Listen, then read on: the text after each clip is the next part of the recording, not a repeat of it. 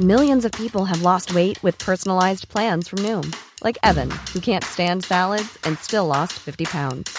Salads, generally, for most people, are the easy button, right? For me, that wasn't an option. I never really was a salad guy. That's just not who I am. But Noom worked for me. Get your personalized plan today at Noom.com. Real Noom user compensated to provide their story. In four weeks, the typical Noom user can expect to lose one to two pounds per week. Individual results may vary.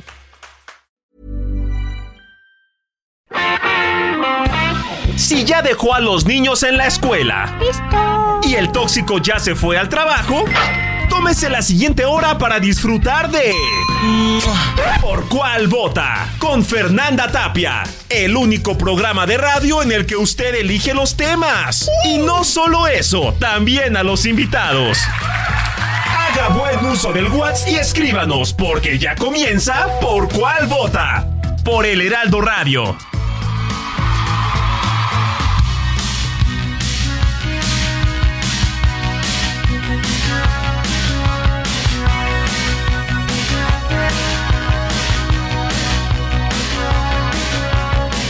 I get up in the evening and I ain't got nothing to say. I come home in the morning. I go to bed feeling the same way. I ain't nothing but tired.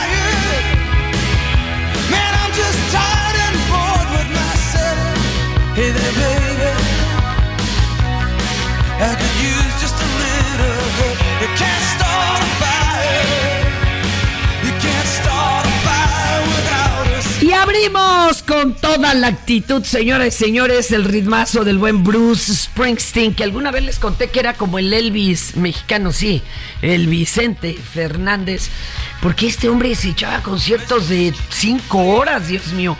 Y es que el 27 de octubre del 49 nació Gary Wayne, músico, productor musical y bajista de su banda, de la E Street Band.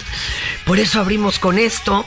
Y así arrancamos por cuál vota. Ay, ay, ay. Oigan, déjenme contarles que es momento ya de empezar a reportarse a nuestro WhatsApp 55 20 56 13 15. Lo mismo que a nuestras redes, Facebook, arroba Heraldo Radio, Twitter, arroba Heraldo Radio guion bajo, Instagram y Facebook, arroba El Heraldo de México, Twitter, arroba Heraldo de México. Oigan, y pues yo estoy feliz porque hoy vamos a tener un programón de esos. No, hombre, que de qué coronación del rey Carlos ni qué nada.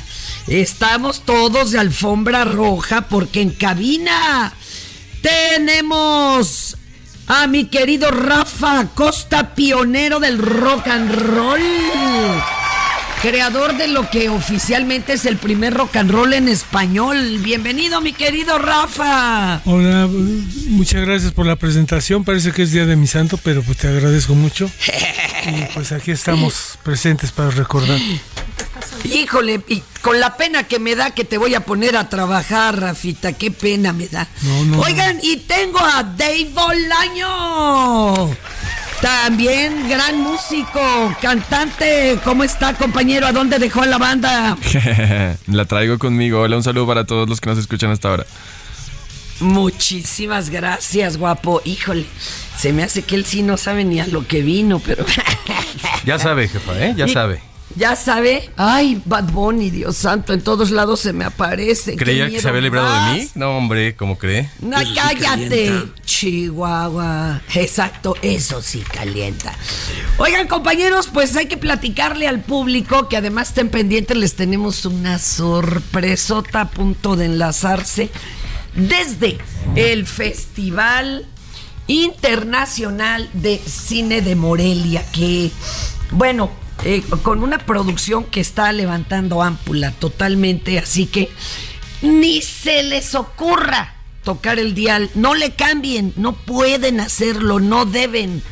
Este, y vamos a platicar también sobre todo mucho de lo que es ambientalismo. Y no de armar un ambientazo como lo hacen Rafa o el buen Dave, sino del ambiente de pues hacia dónde vamos con todo este asunto del cambio climático.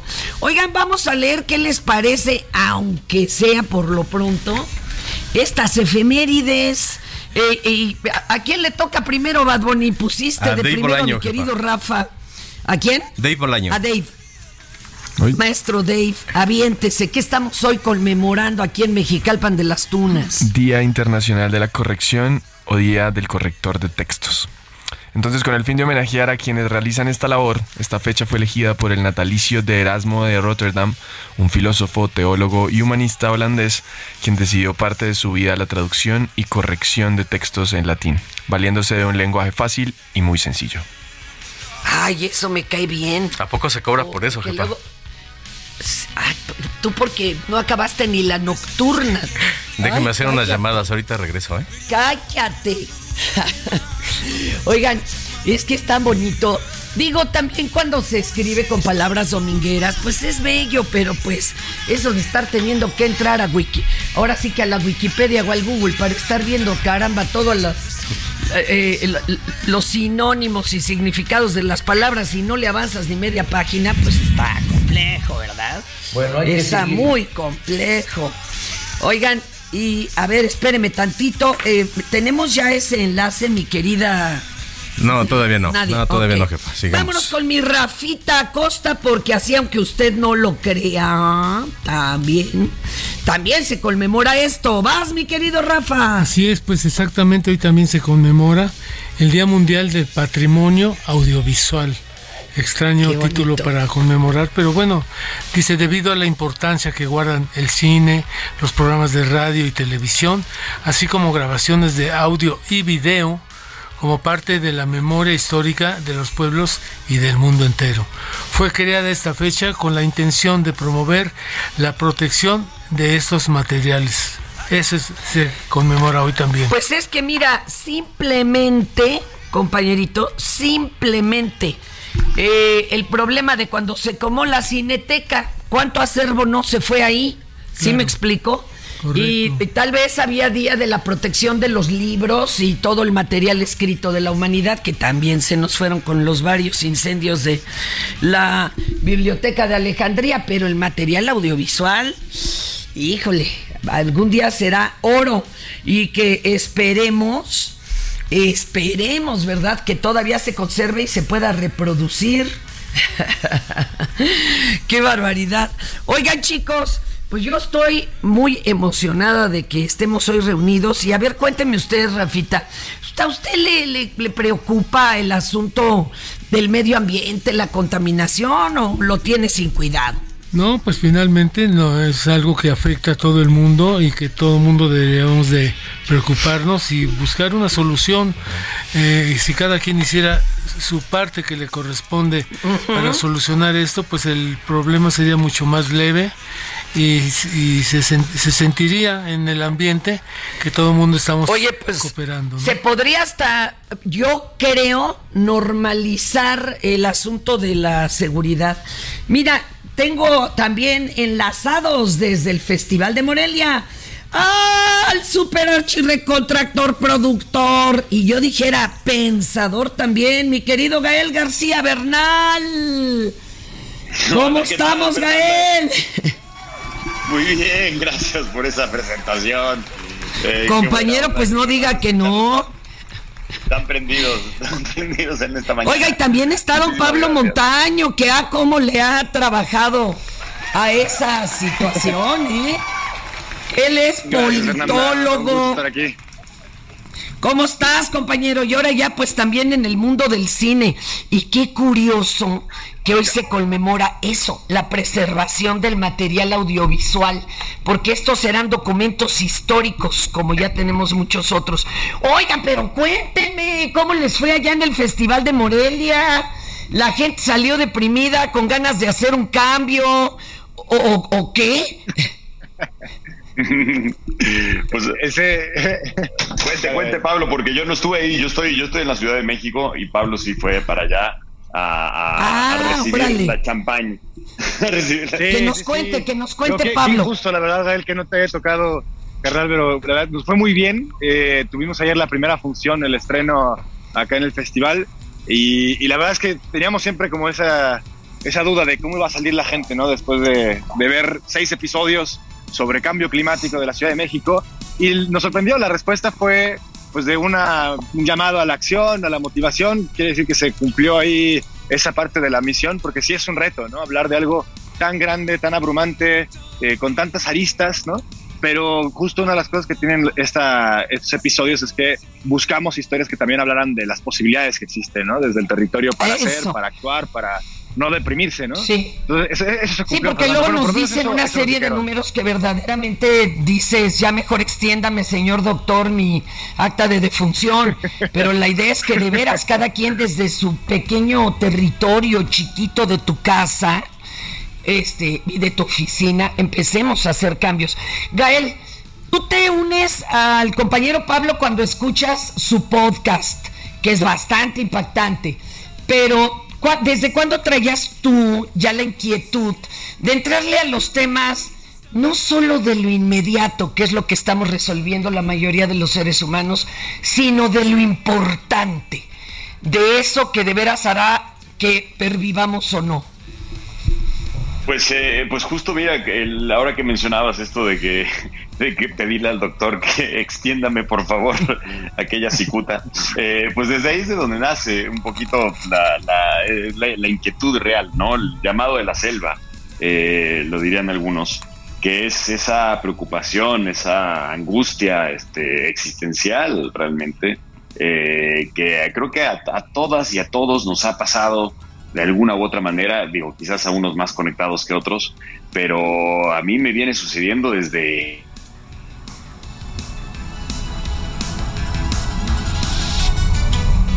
Gael, Perdimos la conexión, jefa. Perdimos la conexión con el buen Gael. A Sí, ver si ahorita lo restableciendo. enlazar.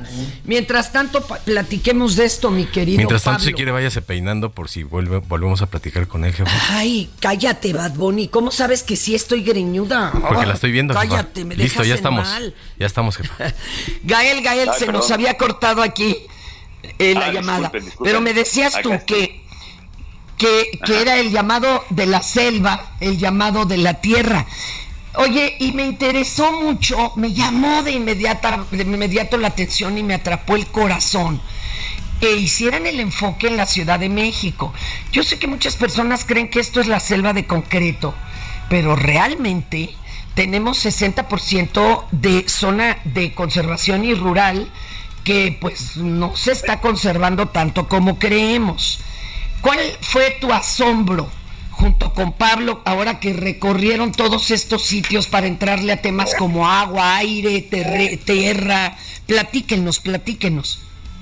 Pues como siempre, creo que eh, comenzamos siempre desde un lugar eh, pesimista, desde un lugar catastrófico también, porque pues si uno ve las cifras y la cantidad y ve y coteja un poquito eh, la situación en, este, actual, pues la verdad es que la situación es de una emergencia y por eso es que sí hay que cambiarle el mote y hay que hacer ese, ese cambio de paradigma, o sea, es una emergencia climática la que estamos viviendo.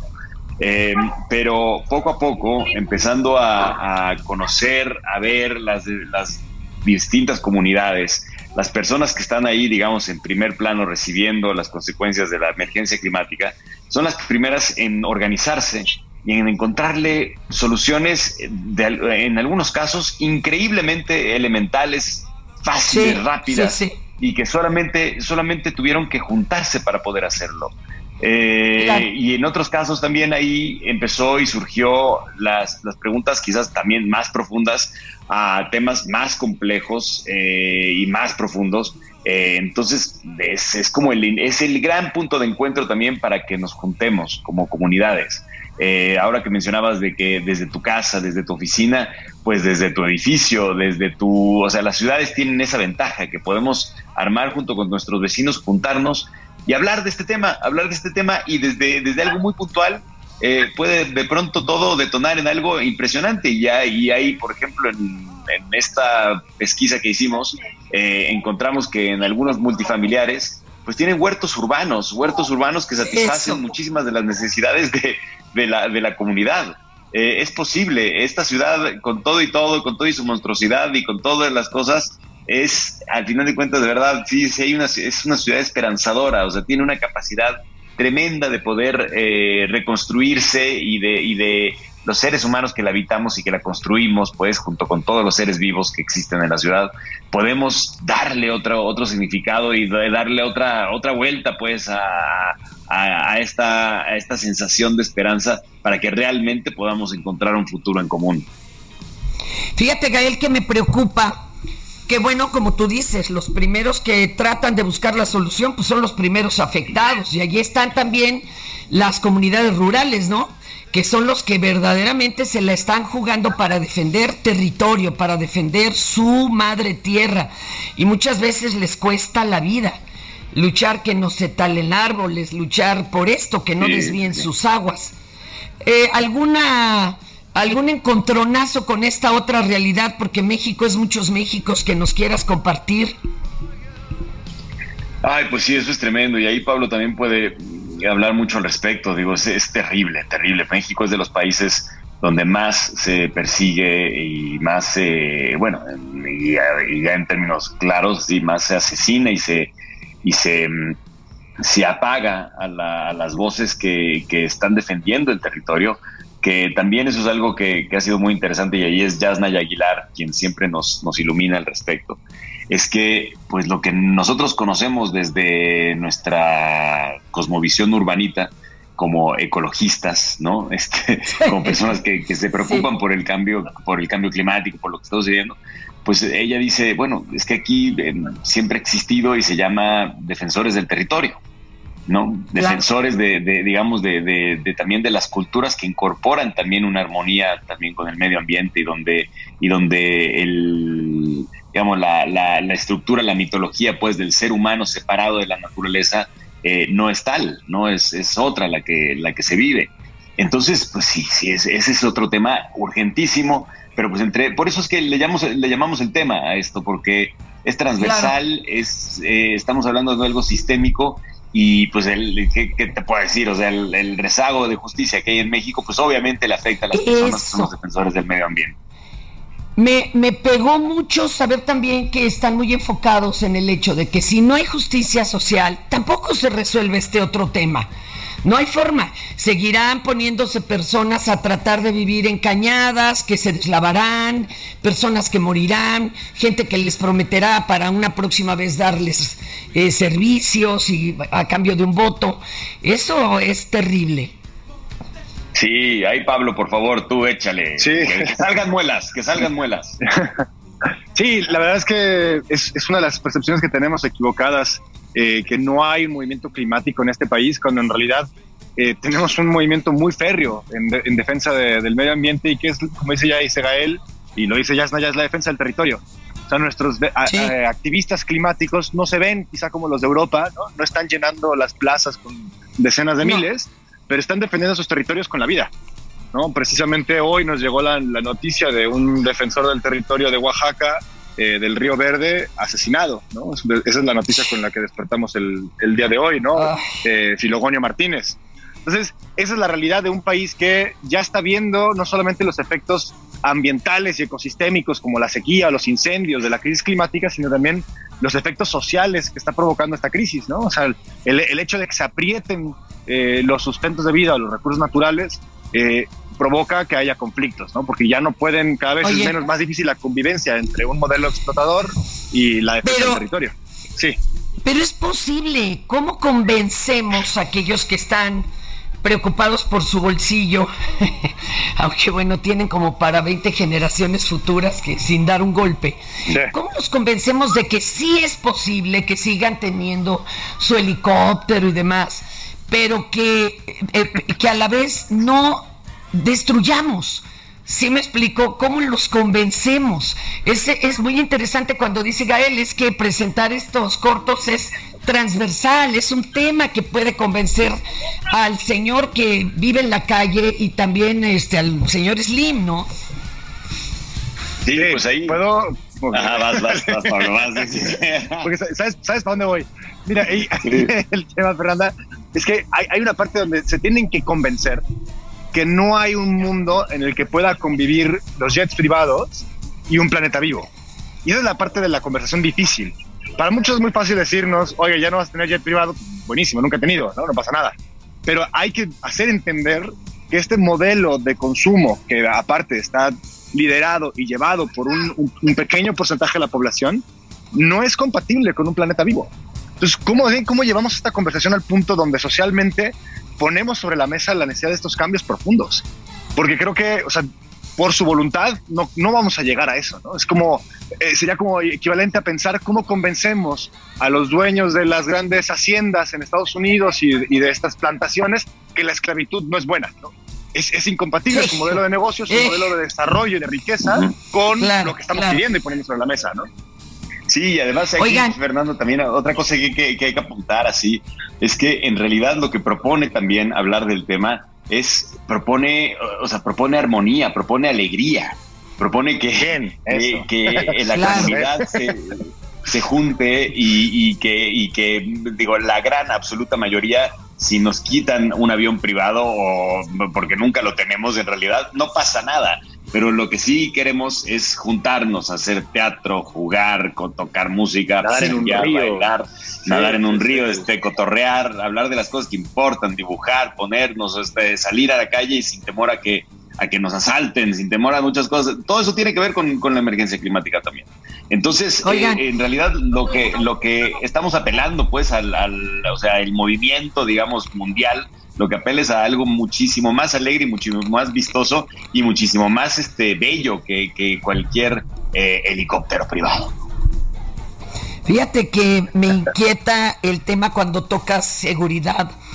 Hay un libro muy impactante que se llama La guerra que nos ocultan, que la hizo mi queridísimo Francisco Cruz con otros dos periodistas muy importantes, en donde ellos demuestran una teoría que ya se había soslayado, que decía, donde se ha desatado la violencia de estos grupos organizados del crimen, In- invariablemente ahí había un recurso que sustraer, una mina que abrir, ¿sí me explico? Y que era más fácil eh, eh, pues sacar de ahí a los que podrían defender la zona a punta de balazos porque se calienta la plaza a que se avienten un pleito con ambientalistas, abogados y demás, los dueños de las minas.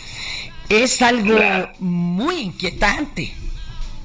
Es que esa es justamente, es una, es una, digamos, una dinámica, eh, no sé si me, me voy a ir demasiado lejos, pero sí milenaria, el eliminar Sí. la argumentación en base a la intimidación y al terror y al pánico, ¿no? Eh, y entonces directamente, pues sí, se elimina cualquier discusión. Digo, en el momento en el que llega, digamos, a aquella estructura bruta que de alguna manera solo siembra caos y este y destruye, pues obviamente ya no hay nada, ya no es, es muy difícil hablar. Por, por eso, por eso también, o sea, volvemos al tema de los defensores del territorio. O sea, es, es este, es, son aquellos que de alguna manera no están, digo, que están defendiendo aquello que se quiere destruir, aquello que se quiere llevar a un lugar eh, caótico. Bueno, incluso legalmente, ¿no? Eh, existen zonas, Claro. por ejemplo, que son, digamos, que le llaman terrenos nacionales que es como una zona pues que no tiene uso, ¿no? Entonces está ahí para ser explotada, para ser usufructuada, tal, y sin embargo hay gente que vive ahí. Sin embargo hay, hay todo un ecosistema que vive ahí, pero pues es un Claro. lugar que existe, que está ahí como este, es como, como lo que llamamos baldíos en las ciudades, ¿no? Sí. Un lote baldío. Es como, eh, en realidad ahí hay Es un tierra de nadie. Ahí hay algo, hay que cambiar, hay que cambiar la, la forma de, de pensar esto, hay que cambiar, eh, o sea, sí, sí, por eso eh, suena quizás demasiado ambicioso, pero, pero creo que apenas se adentra un poquito uno en esto y encuentra uno un montón de alegría, inquietud y, y curiosidad para definir, o sea, nos toca a nosotros hacer este cambio de paradigma. Es, es, es esta generación se- la que de alguna manera la puede hacer y eso es muy emocionante. Se me está viniendo el reloj encima, compañeros. Perdón. Pe- Sí. Pero solo les quiero decir, eh, cuando hablas de milenario, yo me impacté al saber que sí, también los mexicas es- erosionaron los montes aledaños, que los teotihuacanos se acabaron los cerros y los árboles y que esto viene de mucho tiempo atrás. Y los Chicos, morenistas eh, construyeron ¿cómo un Tren Maya? entrarle, ver eh, de frente este tema, entrarle ya directo y compartirlo para que otros también lo vean. ¿Cómo, cómo le entramos a, estas, a esta temporada? Pues a través de los canales de la Corriente del Golfo en YouTube, ahí van a estar eh, los documentales. Hoy, hoy se estrenaron Agua y Aire. Están en, en, eh, uno se mete a YouTube y, les, escribe La Corriente del Golfo y ahí va a aparecer inmediatamente. Así los, es- los estrenos de hoy. La semana que viene se estrenan otros dos y la otra semana se estrenan los otros dos. Esto es Por Cuál Vota. No le cambie. Regresamos. Heraldo Radio, con la H que sí suena y ahora también se escucha.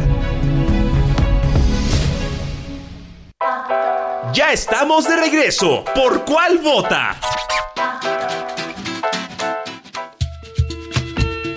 Hola a todas y todos, soy el doctor Francisco Holguín Sánchez, director médico para el portafolio de oncología en Pfizer México. ¿Qué sucede cuando se confirma un diagnóstico de cáncer de mama?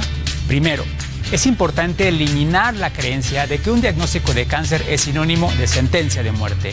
Hoy en día no es así. La constante comunicación con el especialista es de gran importancia para saber la localización y la etapa del cáncer, así como el tratamiento más adecuado. Las tres terapias básicas para contrarrestar el cáncer son la cirugía, radiación y los tratamientos sistémicos. Hazlo bien, mano al pecho.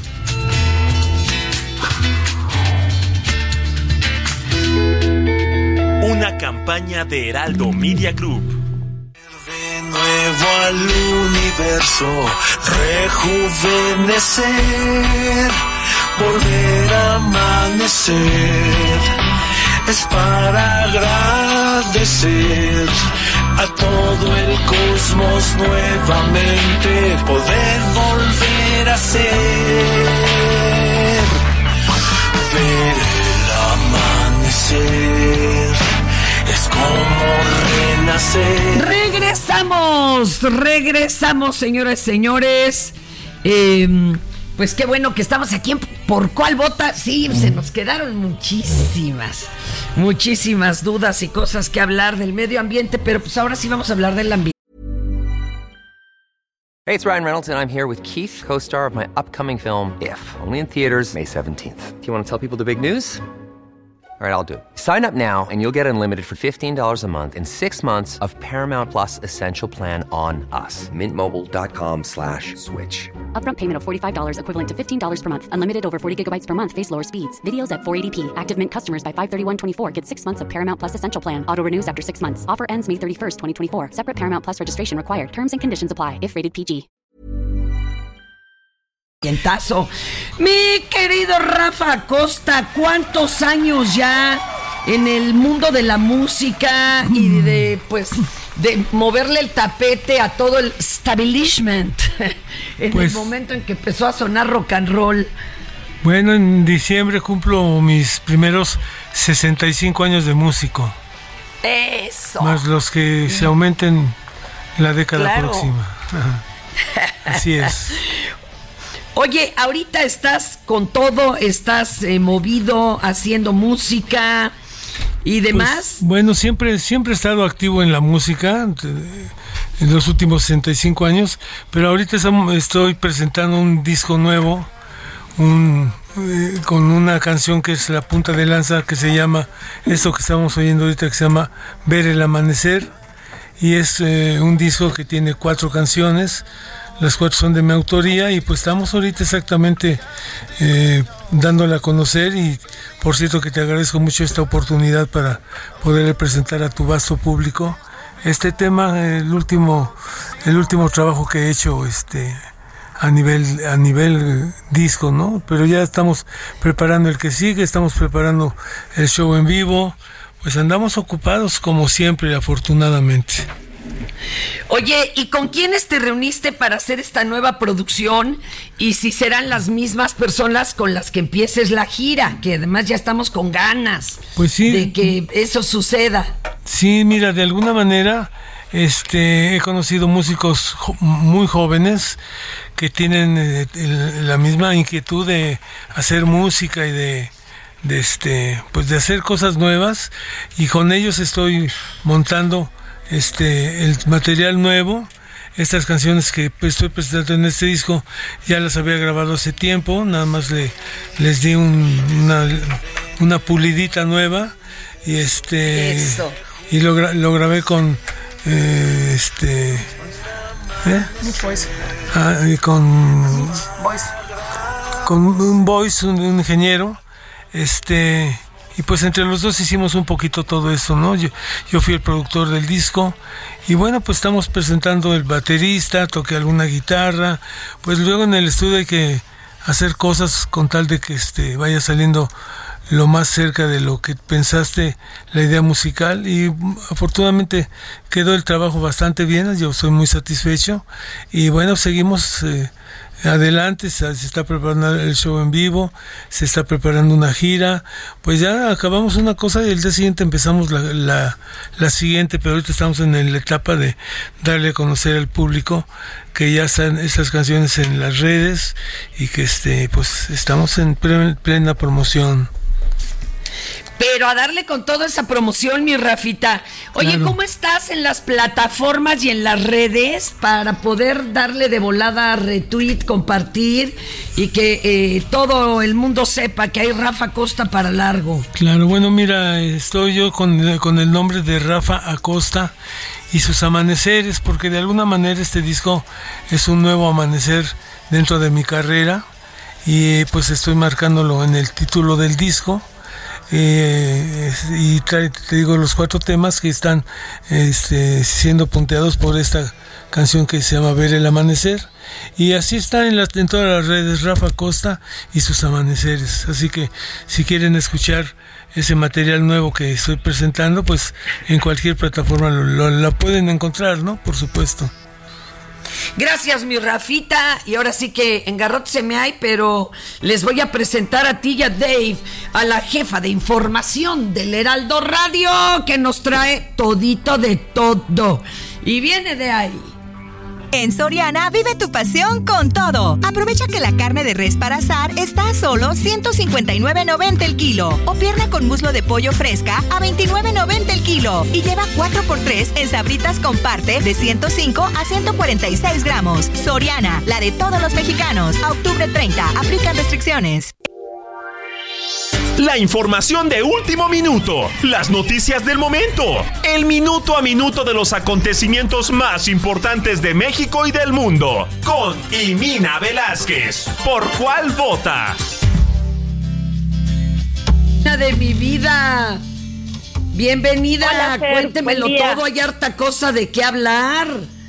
Sí, del caso Ayotzinapa, Fer. Alejandro Encinas, subsecretario de Derechos Humanos de Gobernación, ya confirmó el encuentro con Tomás Herón en Israel para ofrecerle ser testigo protegido a cambio de revelar información sobre el paradero de los 43 normalistas desaparecidos. Esto lo publicó anoche el periódico The New York Times y bueno, recordemos que el ex titular de la Agencia de Investigación Criminal de la en ese entonces Procuraduría General de la República es acusado de comprometer deliberadamente la investigación de este caso. Vamos a escuchar cómo lo dijo Fer. A ver. Los abogados y sostuvimos una reunión donde se le ofreció abiertamente este, las garantías de que el. Oye, Imina. Sí, Fer, aquí estoy. Este, pero la, la figura de testigo protegido me parece que no existe en México, ¿eh? Sería en Es- todo bueno, caso sí es testigo conocido. colaborativo. Es el es, es criterio de oportunidad en la figura legal en la que en la- a la que fue apegada Alejandro Encinas lo decía en su en su byte que se reunió con los abogados y que esto fue incluso a petición de los papás de los 43 normalistas. Por eso se llevó a cabo el encuentro y él mencionó incluso que pues no es un no es una investigación lo que revelan de New York Times sino es información que ya era conocida. Entonces bueno también el, el presidente López Obrador acusó que desde la Fiscalía Especial para este caso pues quisieron dinamitar la indagatoria porque intentaron aumentar de, de 6 a 20 los militares acusados en la desaparición de los estudiantes y con esto, según dice el presidente López Obrador, con esto evitar que continuara la investigación. Entonces sigue saliendo mucha información sobre el caso Ayotzinapa. Es que es muy inquietante eh, lo que me estás diciendo. Lo ha dicho ya en dos ocasiones. Y es que sí había mucho como desazón de por qué solo se había seguido eh, la acusación hacia cuatro y no hacia la enorme lista que ofrecieron en un origen, hablando de personas de la milicia, ¿verdad, Mimina? Sí, ese es un tema que ha generado disputas, porque, bueno, pues hay quienes dicen que los jóvenes pasaron por el batallón, la verdad que comentan recientemente pues no, no lo menciona. Y pues bueno, pues vamos a ver cómo sigue evolucionando este esta información porque pues en realidad lo que no sabemos es dónde están los 43 normalistas. Y bueno, también creo que es importante tener en cuenta la revictimización de los papás de los normalistas que pues ellos siguen en su lucha, pero pues sin saber exactamente qué fue lo que ocurrió aquella noche. Oye, y, y para hacer esto, ¿tendría que regresar eh, por su voluntad Cerón a México o lo puede hacer desde allá, verdad?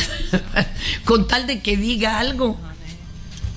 Pues lo que no quiere él es, es colaborar con la investigación, por lo que mencionó Encinas, así que pues seguimos en el mismo punto sin la información, sin el testimonio de Tomás Cerón.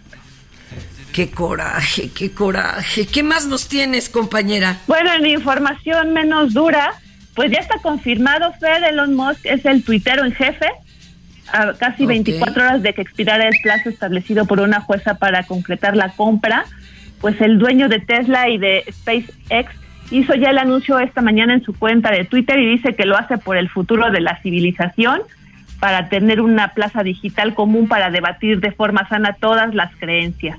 Entonces ya ha confirmado Elon Musk, ya es el dueño de, de Twitter. Y bueno, pues un dato adicional es que las acciones obtuvieron ganancias por 1.16% al abrir la bolsa de Nueva York tras este anuncio. Híjole, pues sí. Oye, a mí me parece que lo primero que tiene que hacer es empezar a borrar las cuentas fake o, o los bots o esos que antes eran solo un huevito y con un seguidor o un solo tuiteo, ¿no? Porque eso era de lo que él se quejaba. Justo es parte de su proyecto porque él dice que no puede convertirse en un infierno gratis para todos y que no puede decirse cualquier cosa sin que haya consecuencias porque él busca que se respeten las leyes. Entonces, bueno, vamos a ver el tipo de cambios que, que hace. También sobre la publicidad dice que pues los anuncios, si son bien entendidos, pueden entretener, complacer e informar, pero debe existir un tratamiento nuevo. Entonces vamos a ver qué, qué cambios comienza a hacer Elon Musk. A ver cómo es ese nuevo tratamiento. Oye, pues, pero han pasado muchas cosas. Oye, ya se a- aprobó el matrimonio igualitario en Tamaulipas. Ahora sí que México, todo México es territorio de matrimonio igualitario. Está sí, chido. es una ¿no? muy buena noticia, sí, este ya nos coloca como un país progresista y bueno, atiende también el criterio de la Corte que ya desde hace varios años había mencionado que pues no tenían que interponer amparos todas las parejas que quisieran este acceder al matrimonio, ¿no? Entonces sí, este es un gran paso para México. Nos queda, queda pendiente también el tema del aborto, Fer. que Ese, bueno, solo ha sido Ese- aprobado. ese va a estar en- más complejo. Sí. Es que mira, son Pero dos bueno. lenguajes diferentes, porque unos hablan de matar niños, otros hablan de decidir sobre su propio cuerpo, claro, en una ventana de tiempo, eh, vamos, en la que ni siquiera se fije o se logre, por ejemplo, eh, la unión de la, de- o la fecundación. Pero eso va a ser todavía tardado. Oye, ¿y qué Sí. tal que están decorando lugares con bolsas negras colgadas como cuerpos? Y esto ya pasó en Boca del Río Veracruz en un parque infantil. Pero, pero, pero, ¿dónde tenemos la cabeza? ¡Qué miedo! Sí, este humor negro que se usa en esa temporada. ¿Recuerdas también, Fe? En, en, en Noches de Brujas pasadas, también en Sinaloa, por ejemplo, estilan hacer mucho este tipo de adornos. Y bueno, incluso hay, hay casos en los que las autoridades acuden para exhortarlos a que los retiren, porque sí es en un ambiente en el que estamos, pues sí genera temor. Oye, ¿y sabes también que me dolió? O sea, me sentí hasta como indignada. Eh, de los tres detenidos por el asesinato de la periodista Lourdes Maldonado, man, que les pagaron a cada uno 5 mil dólares. Y fíjate, se llevaron realmente pocos años eh, de prisión, 20 años, 25, 20 y años. claro, una multa. Dime, dime, híjole, eso cuesta la vida. 5 mil dólares que le paguen a alguien y hasta les pagaron mucho porque ahora hay asesinos por mucho menos. Y 20 añitos. Ay, ni hablar. Mi querida Mina, te mando un beso, cuídese mucho. Bye, Fer, buenos días. Gracias, Bella. Oiga, ¿quiere que le invite a escuchar una rola? seguirle ahora. Mande usted. ¿Quiere que le invite a escuchar una rola?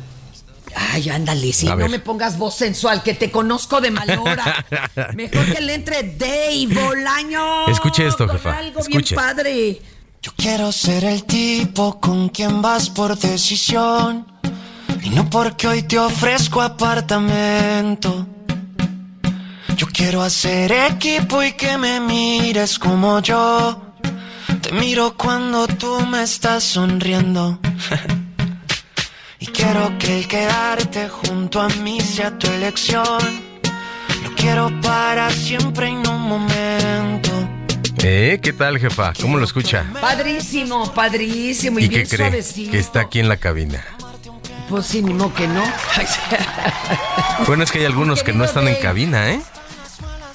Sí, bueno, sí, entiendo que ahora esto de la tecnología y sus facilidades, algún día sería eh, emocionante estar recibiendo una transmisión así como si nada desde la Estación Espacial Internacional, pero creo que todavía nos falta.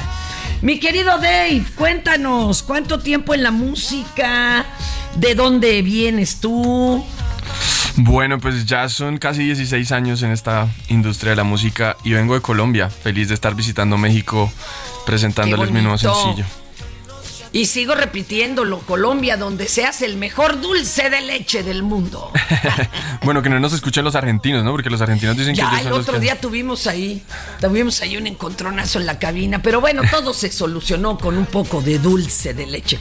Dave, ¿de qué va esta nueva producción? Y si vas a tener además toquines aquí en, en México. Claro que sí, bueno, todo contigo habla un poco de eso, ¿no? De, de- del amor que ya no se escribe, de, las relaciones de las que ya no se habla, es un poco hacer equipo eh, junto con, con la pareja, con quien decías hacer equipo, pero de una manera eh, en la que se entienda que el amor es, es para siempre y que hay que estar en las buenas y en las malas. Es un poco una aproximación también a decir que es hora de levantarse, de ser feliz, de, de disfrutar esa vida que a veces nos olvidamos de disfrutar.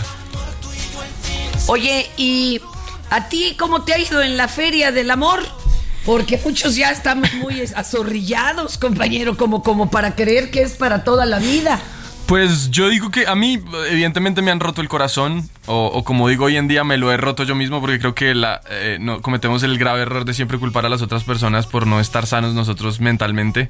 Claro, Eh, claro. Pero, pero digo que bien, o sea, cuando has tenido la posibilidad de amar, así haya habido después de ese amor, pues eres bendecido, no todo el mundo ha tenido la posibilidad de sentirse amado y de amar, ¿no? Entonces, pues creo que sea para siempre o sea lo que dure, si es genuino es lo importante, ¿no? Creo que en este mundo de superficialidad en el que vivimos es bien complejo vivir, vivir como de amor o de algo que, que no sea como, como, como ponerle a lo que se vive hoy en día. Es como, sí, como dices. Máteme ese recuerdo de ese amargo amor. Ah, Pero, pero también eh, eh, artificial. Pareciera que todo es light. Hasta los amores, ¿no crees? Sí. Los queremos, pero sin consecuencias, rápido y que sean reemplazables. De hecho, de hecho la canción dice un poco eso, ¿no? Eh, eh, está muy de moda el, el si no me presume en redes sociales no me ama, el si no salen fotos conmigo me está escondiendo y, y creo que el amor no tiene nada que ver con likes, fotos o demás, tiene más que ver con, con quién te escucha cuando estás en la casa, quién está ahí cuando lo necesitas, quién se preocupa por ti en privado más que en público.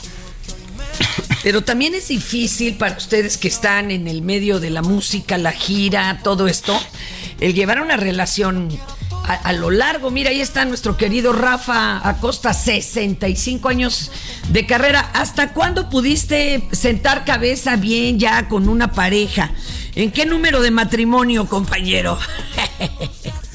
Este, bueno, hay una de las canciones del, del EP que se llama El Pasillo, y habla de la trayectoria de, de un ser humano que lo describe como un pasillo y dice que aunque haya recibido este traiciones, eh, maldiciones, todo lo malo, él sigue caminando por el pasillo buscando amor de verdad y creo que esa búsqueda, mientras el ser humano esté vivo y tenga ah, gana- ganas de vivir, pues es una búsqueda eterna que muchas veces no lo encuentras, pero en, en- en- en el camino que tienes para buscarlo, ahí es como vas buscando el amor de verdad, ¿no? Y Tommy Dave, ¿tú crees que ya encontraste esa persona para, para de aquí a, a Beyond, a la muerte, a más allá? No, aún no la encuentro, pero creo que la, la- la que sí encontré hace más o menos un tiempo y, y me alegra mucho fue a mí. Creo que mi música trata mucho de decirle eso a la gente, ¿no? El primer amor y el amor más importante en tu vida debe ser tú para poder después compartirlo con alguien. Siento que en este momento me siento bastante sano como para, si llega la persona adecuada, poder entablar una relación sana, porque creo que hoy ese es otro problema, ¿no? Que tenemos relaciones bastante tóxicas. Es que los famosos no tenemos derecho al amor, jefa. Ay, tú no, tú eres un tóxico. además, sol cómo se debe de además, brillar. de veras que no sé, luego te encuentro uno una relación sana y hasta como que te aburres. O sea, ya, ya estás tan acostumbrado y sabes reaccionar al juego de que la relación sea espantosa, que el día que es buena dices, "Ah, ¿y ahora qué? Eh. no sé si les ha pasado. Eso. Sí, por eso te digo que es un poco salud mental también, ¿no? Como que nos hemos acostumbrado tanto a eso tan tóxico que ahora lo que está sano nos parece malo. Ahora hoy en día lo que será bueno parece malo y lo que es malo parece bueno. Eh, ay, qué interesante, pero es que yo creo que no hay absolutos, ¿no? No todo es blanco ni todo es negro. Vamos descubriendo en la vida que hay claroscuros. ¿Por qué no te echas una rolita, mi querido Dave? Claro que sí, les voy a cantar una canción que me cambió la vida, que, que se pegó, Venga. que está muy pegada aquí en México, que, que se metió 50 en el mundo, una locura. Se llama Me Levanté, aquí un pedacito.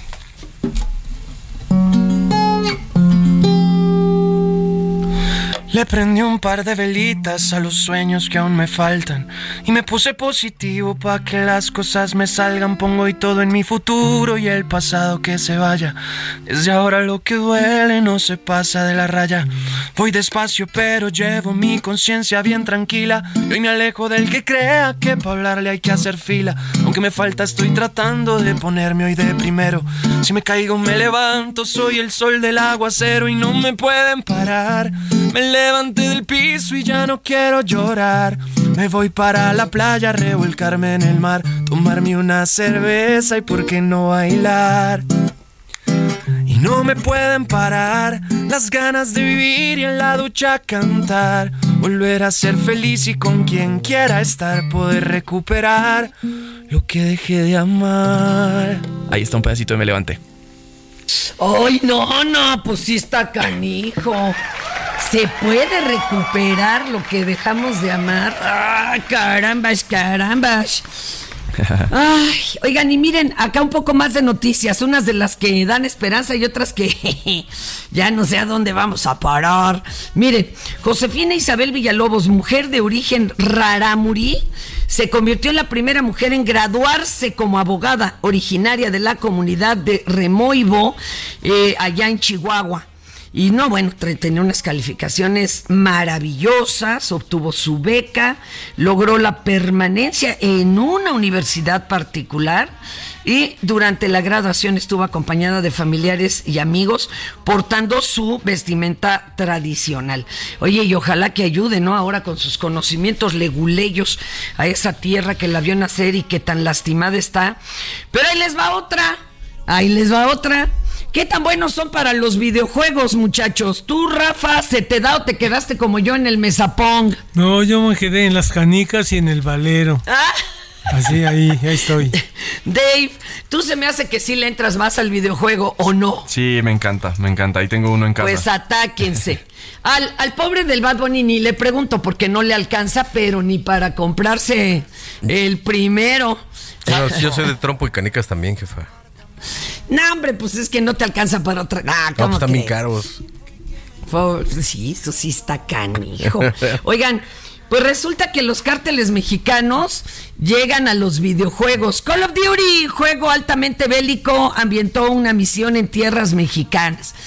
Para ser más precisos, en Durango, en donde son mostradas narcomantas, también cuerpos tirados, en una misión llamada Protección al Cártel, hágame el favor, en donde los integrantes de la Fuerza Operativa 141 aterrorizan a un pueblo llamado Las Almas y son guiados por un agente mexicano de nombre Alejandro Vargas.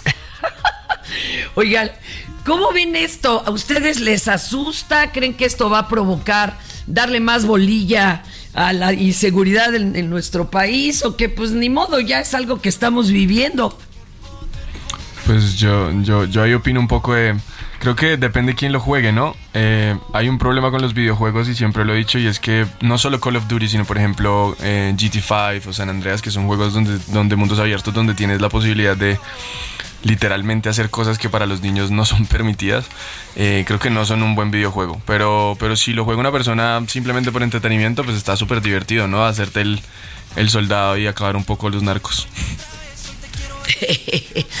Qué bonito. Váyanos repitiendo sus redes. A ver, Dave, ¿cómo te encontramos a ti en todas las plataformas y las redes para eh, poder seguirte y darle like y todo el asunto? Claro que sí, en YouTube y en Spotify me encuentran como Dave Bolaño. Dave se escribe D-A-B pequeña E, así salgo en YouTube, Spotify y demás, Facebook.